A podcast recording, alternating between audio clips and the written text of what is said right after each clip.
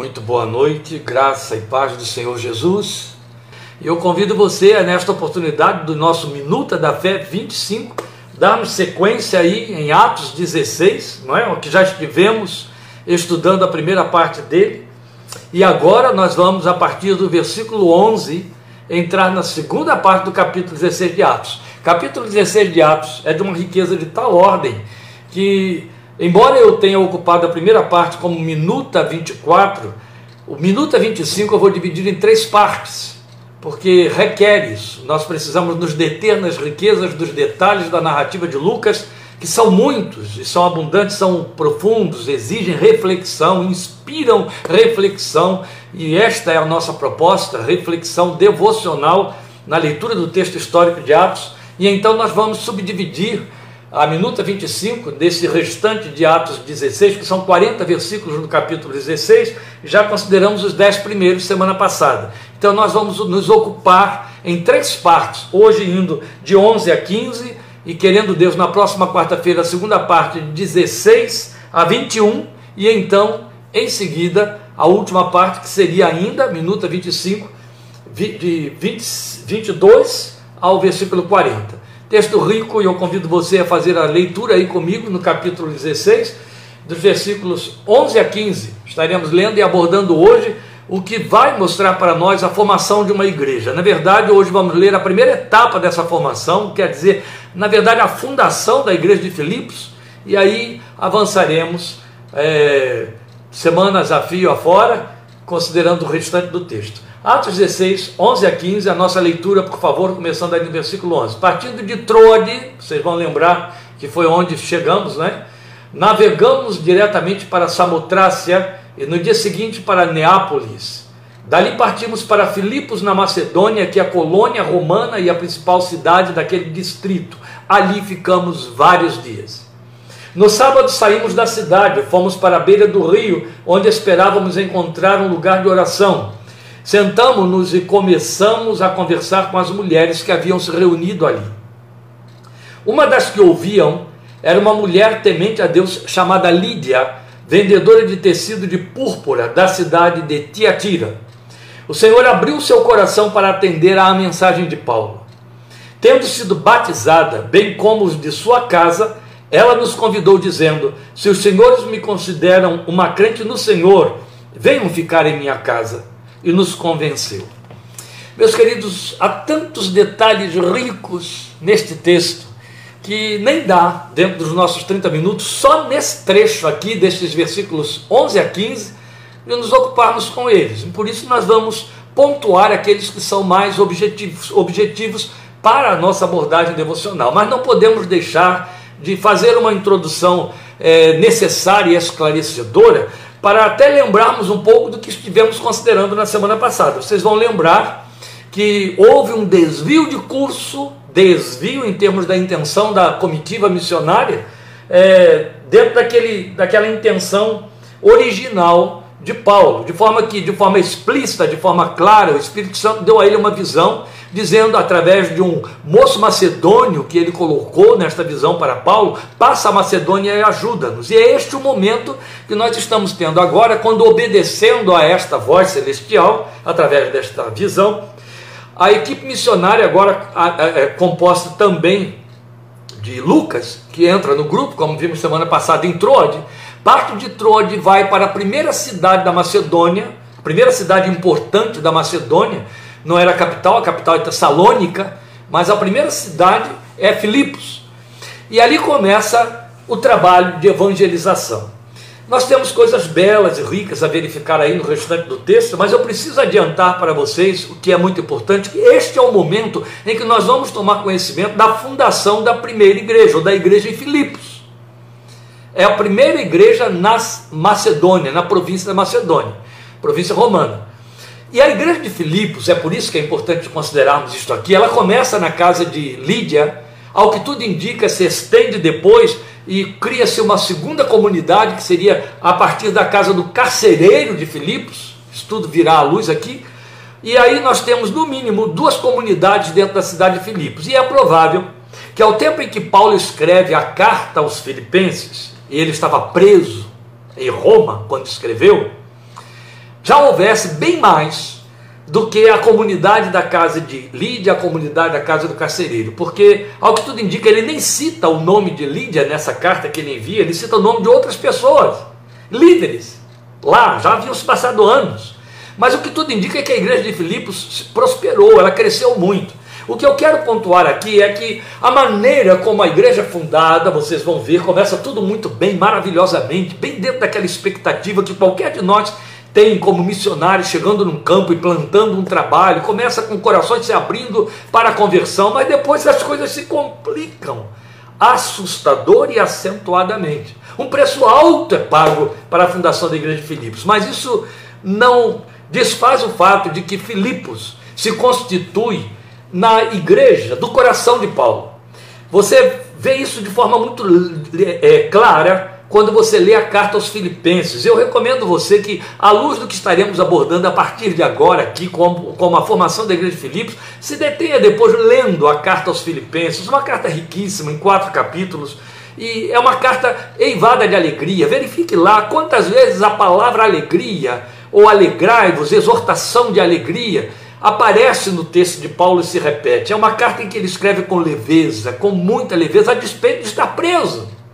Ele tem paixão, paixão por aquela gente, saudade deles. Ele se regozija com as notícias que tem a respeito deles. Ele é profundamente grato pela maneira como eles se envolvem no ministério dele e participam das aflições dele, já distante, como enviam pessoas ao seu encontro em Roma para, Roma, para consolá-lo, para dar-lhe reforço, ânimo, para levar é, é, ofertas é de uma beleza extraordinária. Então é muito bonito, é muito significativo a gente aprender como a igreja de Filipos é inaugurada, é formada por conta daquilo em que ela se tornou e que a carta aos Filipenses mostra para nós.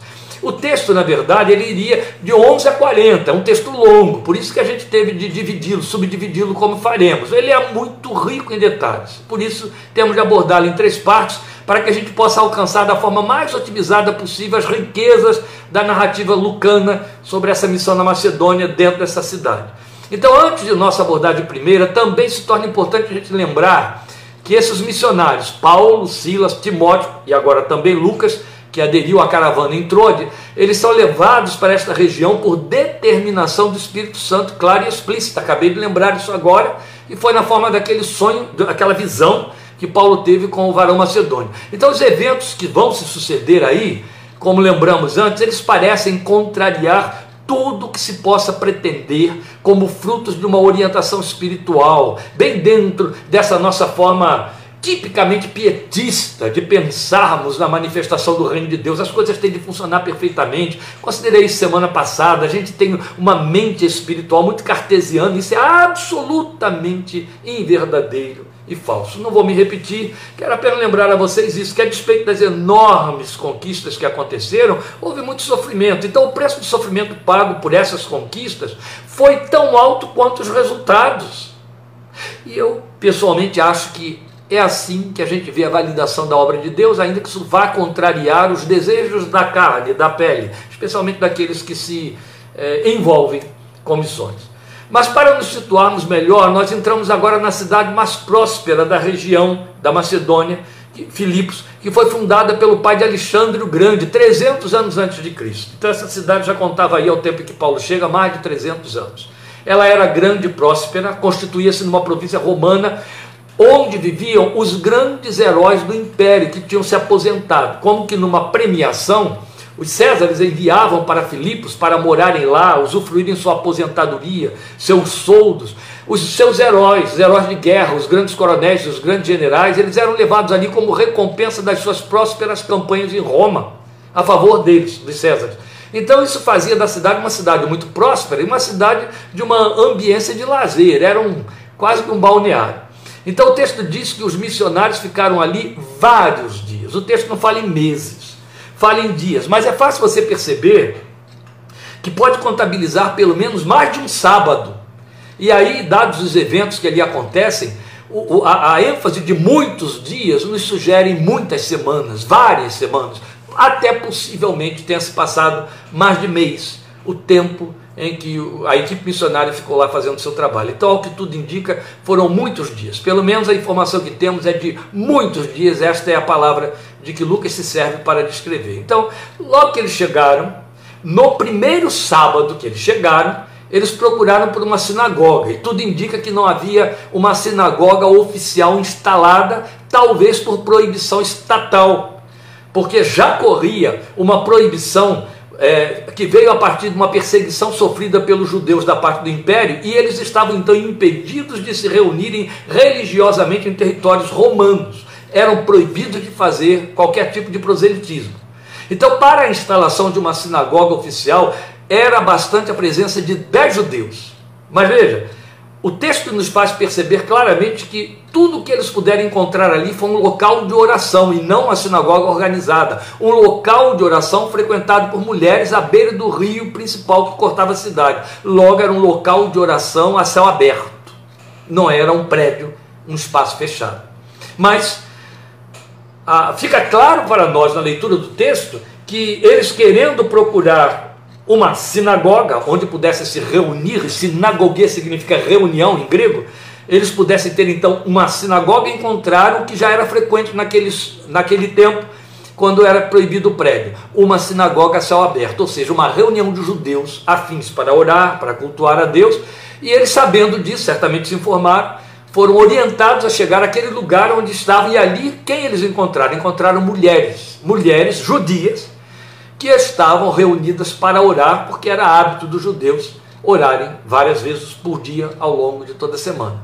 Então, era sabido isso, que quando não havia uma sinagoga oficial, um lugar aberto costumava ser assumido e veiculado, ele ficava fixado como o lugar frequentado para a prática de orações. Aí, informados disso, sem muita garantia, eles seguiram na direção desse espaço aberto. E de fato, então, ali encontraram esse grupo de mulheres reunidas com esse propósito. Aí, sem perda de tempo, iniciaram o ensino do Senhor como o Messias que tinha vindo e que cumpriu as profecias do Velho Testamento. É então que Lucas registra que entre as mulheres estava uma prosélita, ou seja, uma gentia convertida ao judaísmo de nome Lídia e oriunda de uma localidade em Tiatira que tinha o seu próprio nome. Também se chamava Lídia. O lugar de onde ela procedeu se chamava Lídia, em Tiatira. Lídia era uma mulher próspera, era uma empresária, vendedora de tecido de púrpura, produzido em sua cidade de origem. Era peça cara, então o produto que ela negociava era caro. Ela tratava então com pessoas de recursos. O que indica, o que nos faz pensar que os judeus com quem ela se envolvia eram uma é, sociedade dentro da cidade de Filipos, detentora de bens, detentora de recursos. E essa púrpura que Lídia negociava, com que se tingia, e ela tingia os tecidos, ela negociava os tecidos tingidos, era obtido de forma muito rara, através de um molusco, então isso era caríssimo, só pessoas de recursos é que podiam comprar fazendas, é, tecidos é, tingidos por púrpura. Logo, Lídia era uma mulher bem-sucedida, era uma mulher de recursos, era uma empresária que tinha se dado bem. Mas veja, nas palavras de Lucas, Lídia creu na pregação de Paulo porque Deus lhe abriu o coração para que cresça. Isso é muito bonito, especialmente essa colocação. E pediu batismo, que foi ministrado a ela e a todos os de sua casa, onde eles se hospedaram a seu convite. Como o texto precede o convite ao é, o batismo ao convite, faz-nos entender que ela estava com estas pessoas da sua casa lá à beira do rio. Daí, depois de terem dela ter crido e sido batizada, e os de sua casa também, outro tanto, creram, ela os convidou a irem se hospedar em sua casa, onde ficaram, e a partir dali passou a haver uma reunião. Versículo 40 deixa isso muito claro, que o povo passou a se reunir, os que foram se convertendo, porque aí outros foram se convertendo, ou esse povo passou a se reunir em casa de Lídia, e ali a, o discipulado foi sendo realizado ao longo daquele período. Veja, é importante a gente considerar aqui que os historiadores acham, é, o, é um entendimento deles, que esta colocação, os da casa de Lídia, significava pessoas adultas que poderiam ser seus servos, seus auxiliares, que ao que tudo indica, Lídia era uma mulher solteira ou viúva. O fato é que ela é, é, tinha como os da sua casa, isso era muito comum ser considerado naquele tempo, os servos, aqueles que a serviam, a serviam e que provavelmente também tinham se tornado prosélitos por conta da sua confissão. Outro tanto, tendo ela crido na palavra, Deus lhe abriu o coração, eles vieram a crer porque ela creu, se batizou e hoje da sua casa também foram batizados. É muito interessante. Então, tendo se tornado uma crente no Senhor, conforme as suas próprias palavras, o versículo 15 diz isso: se vocês me têm como uma crente no Senhor, bonito ela colocar assim, né? Lídia começou de imediato a exercer a hospitalidade, função de magna importância nas orientações do Evangelho. Ao que tudo indica, os dias posteriores eles passaram na casa de Lídia, de onde saíam a pregar, iam e voltavam, sempre na direção do mesmo lugar de oração junto ao rio. É então que a gente encontra o verso 40, encerrando o capítulo, dizendo para nós que é, é, ali em Filipos, um grupo estava se reunindo em casa de Lídia. Então esse texto, versículo 40, nos faz entender que a igreja se formou na casa dela. Mas algumas observações são importantes para a nossa consideração sobre o que aqui foi descrito. Veja bem, a esta altura, depois de toda a experiência vivenciada desde Icônio, Derbe, Listra, Antioquia da Síria, Pafos, onde as contínuas perseguições movidas pelos judeus acabaram por definir o ministério gentílico de Paulo, era de se esperar que eles não mais assumissem priorizar contato com os judeus por onde passassem. Veja, a lógica diria que seria melhor deixar isso a cargo dos que, como Pedro, receberam o ministério para os circuncidados. No entanto, sem pestanejar, eles insistem em procurar os judeus em primeira mão para cumprirem cabalmente a ordem dada pelo Senhor Jesus quando diz: indo primeiro aos da casa de Israel. Insistiam em fazer isso, mesmo sabendo que raramente coisa diferente de rejeição, perseguição, sofrimento, expulsão e até risco de vidas, como vocês verão mais para frente, era o que podiam esperar passando por ali. Filipos então surge como a primeira paragem agora sob a direção explícita do Espírito de Deus. Por que, que estamos dizendo agora sob a direção explícita? Porque, de fato, como vimos lá nos, nos dez primeiros versículos deste capítulo 16, foi esta a, a única vez em que o Espírito Santo deu uma orientação clara. Primeiro ele impediu, impediu para uma direção, impediu para a Bitínia, e agora ele diz: passa a Macedônia. Então ela surge como essa primeira paragem debaixo de uma direção explícita.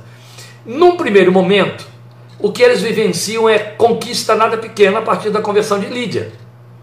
E aí poderiam soltar seus brados de glória e aleluia por verem que a orientação recebida logrou êxito, confirmando a sua procedência e como seria, como eu já disse, a expectativa de qualquer de nós. E não é só. A leveza e legitimidade da pronta confissão de Lídia foi de tal ordem que não tiveram dificuldade alguma em discernir que foi Deus quem operou aquela obra de conversão. O texto diz isso textualmente. O Senhor abriu o coração dela para que cresce. E aí, eu quero comentar isso com vocês. Sem se preocupar em estabelecer qualquer dogma, Lucas faz uma afirmação que evidencia o resultado de uma observação concreta a um fato notório. Veja, nós não temos em Lucas um apologista ou doutrinador da fé como Paulo. Ele é apenas um historiador baseado em pesquisas minuciosas. Aqui, ele é testemunha ocular deste fato.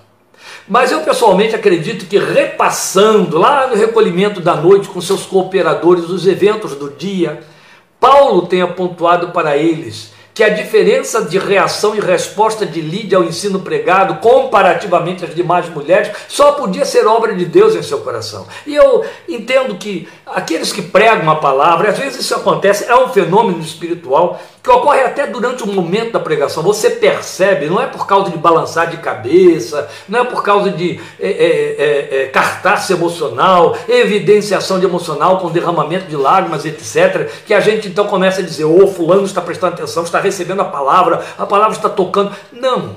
É uma simbiose que existe entre o instrumento humano, o pregador e o Espírito Santo, trazendo esse testemunho interior de quem está recebendo a palavra, de quem está fechado para ela. Isso é um fenômeno que ocorre com quase todos os que estão, de fato, ligados ali no Espírito de Deus enquanto ministram a palavra. E ficou tão claro isso para Paulo, com respeito a Lídia, que eu acredito que ele fez esse comentário no grupo, isso aí foi discutido entre eles e Lucas não perdeu tempo então em pontuar. Deus abriu o coração de Lídia para que cresça. Isso é muito bonito. Então, aqui nós temos um outro elemento curioso a apontar, que é o fato de, nesse primeiro momento, a única conversão ter ocorrido a partir de uma gentia convertida ao judaísmo e não de uma judia nativa. Ainda aqui, vemos o ministério gentílico de Paulo produzindo efeito eloquente. Isso é muito bonito, não é? Porque eles vão em primeira mão para os judeus. De fato, é uma judia que se converte, mas não uma judia nativa. Era uma gentia convertida ao judaísmo, como aconteceu com Pedro lá em Jope, na casa de Cornélio, vocês devem lembrar. Então, a partir da conversão de Lídia, coisas complicadas começam a acontecer, mas até agora tudo foi sucesso. O verso 40 nos faz entender que outras pessoas aderiram à fé e por isso passaram a frequentar a casa onde se reuniam com regularidade a partir de então. Então Lídia foi a porta de entrada. E o Espírito Santo, que sabia o que os esperava em seguida, abriu-lhes através do coração de Lídia o acesso aos macedônios, como ele pretendia. Mais que em qualquer outra ocasião do ministério entre os gentios, mesmo incluindo aquela experiência inaugural desse ministério na conversão de Cornélio em Jope, é aqui em Filipos que nós vemos como o propósito de Deus para a implantação do seu reino entre os homens atendia a sua primeira proclamação feita a Abraão, mais de 1500 anos antes, Abraão, pai dos que creem. Quando Deus lhe diz, está em Gênesis 12, 3, em ti serão benditas todas as famílias da terra. Mais do que em qualquer outro lugar, é aqui em Filipos que isto fica claro para nós, por causa da maneira como o Espírito Santo se pronunciou. Então é significativamente belo pensar que quando o Espírito Santo deu a visão a Paulo, em que Paulo via um moço macedônio apelando: passa a Macedônia e ajuda-nos.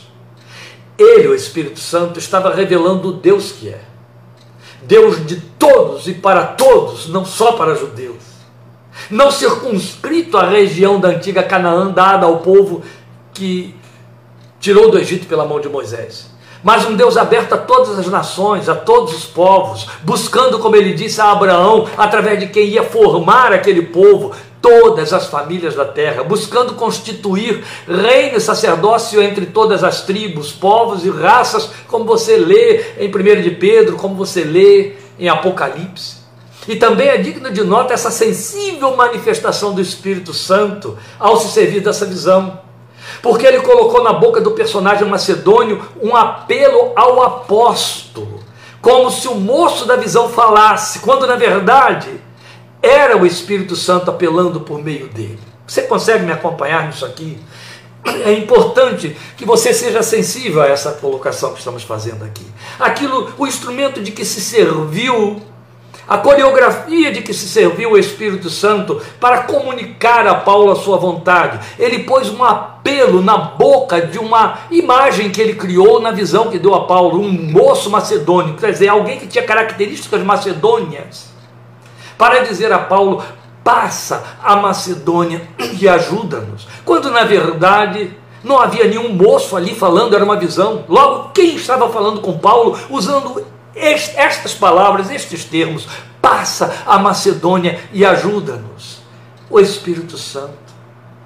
E o fato da ordem missionária ter vindo na forma de um apelo coreografado nos faz ficar admirados diante dessa sensibilidade cândida, bela do Espírito do Deus Todo-Poderoso.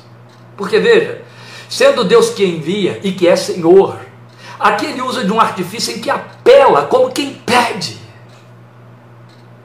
Mas quando nós lembramos que o chamado profético de Isaías foi feito de igual maneira, na forma de um apelo, a quem enviarei? Quem há de ir por nós? Isso está lá em Isaías capítulo 6. Aí a gente consegue entender porque Paulo diz que de Deus somos cooperadores. Ele é o Senhor, mas não nos coloca sob servidão. Pelo contrário, Jesus já tinha dito isso: não vos chamarei servos e sim amigos. Ele nos eleva à posição de parceiros que participam da paixão do seu próprio coração. Se Deus não desperta a paixão que ele tem pelo povo, a quem envia alguém, e esse alguém não vai, se vai, não fica. Entende? Paixão é fruto de missão. Paixão só existe se houver missão, missão só existe se houver paixão. Do, do, contrário, pode ter muita profecia, muita beleza, muita visão, mas não vai, não fica, não faz, não acontece. não suporta ficar lá sem ver os frutos acontecerem, gratificar e por aí vai. É a paixão do coração de Deus comunicada ao coração a quem ele apela e ele não dá ordens, ele apela. Isso é muito belo. O Deus que é Senhor e nós o chamamos de Senhor porque legitimamente ele é, e nós nos assumimos seus servos como Paulo se assumiu seu escravo. Ele espera obediência, mas rendição espontânea. Ele inaugura um chamado profético através de Isaías dizendo isso: a quem enviarei? Quem há de ir por nós? E aqui ele está fazendo um apelo a Paulo: passa a Macedônia e ajuda-nos. Nos eleva à posição de parceiros, divide conosco a paixão do seu próprio coração. Sem isso, missões não acontecem. Pessoalmente, eu trago comigo essa marca indelével de ter ouvido um dia o Senhor me dizer que me chamava, não me dava ordem determinante, porque me queria indo como filho, na condição de servo, parceiro, mas não de empregado. Foi claro esta forma, clara, esta forma como Deus falou comigo, e à luz da experiência de Isaías, e à luz desta experiência aqui de Paulo, eu entendo isso agora. É fácil entender, glória ao seu nome. Assim é o nosso amoroso Deus e Pai. Quando Ele nos chama, Ele nos cobre de honra. E honra a obediência ao seu chamado. Bendito é o seu nome. Daí ser verdadeiro cântico que diz: servir a Jesus. Oh, que doce prazer. Deve haver aí meia dúzia dos que estão me ouvindo agora que lembram, reconhece este cântico. Belíssimo. Servir a Jesus, oh que doce prazer. Mesmo que redunde em lágrimas, necessárias, bem-vindas, porque elas regam o solo da semeadura, como ensina o Salmo 126.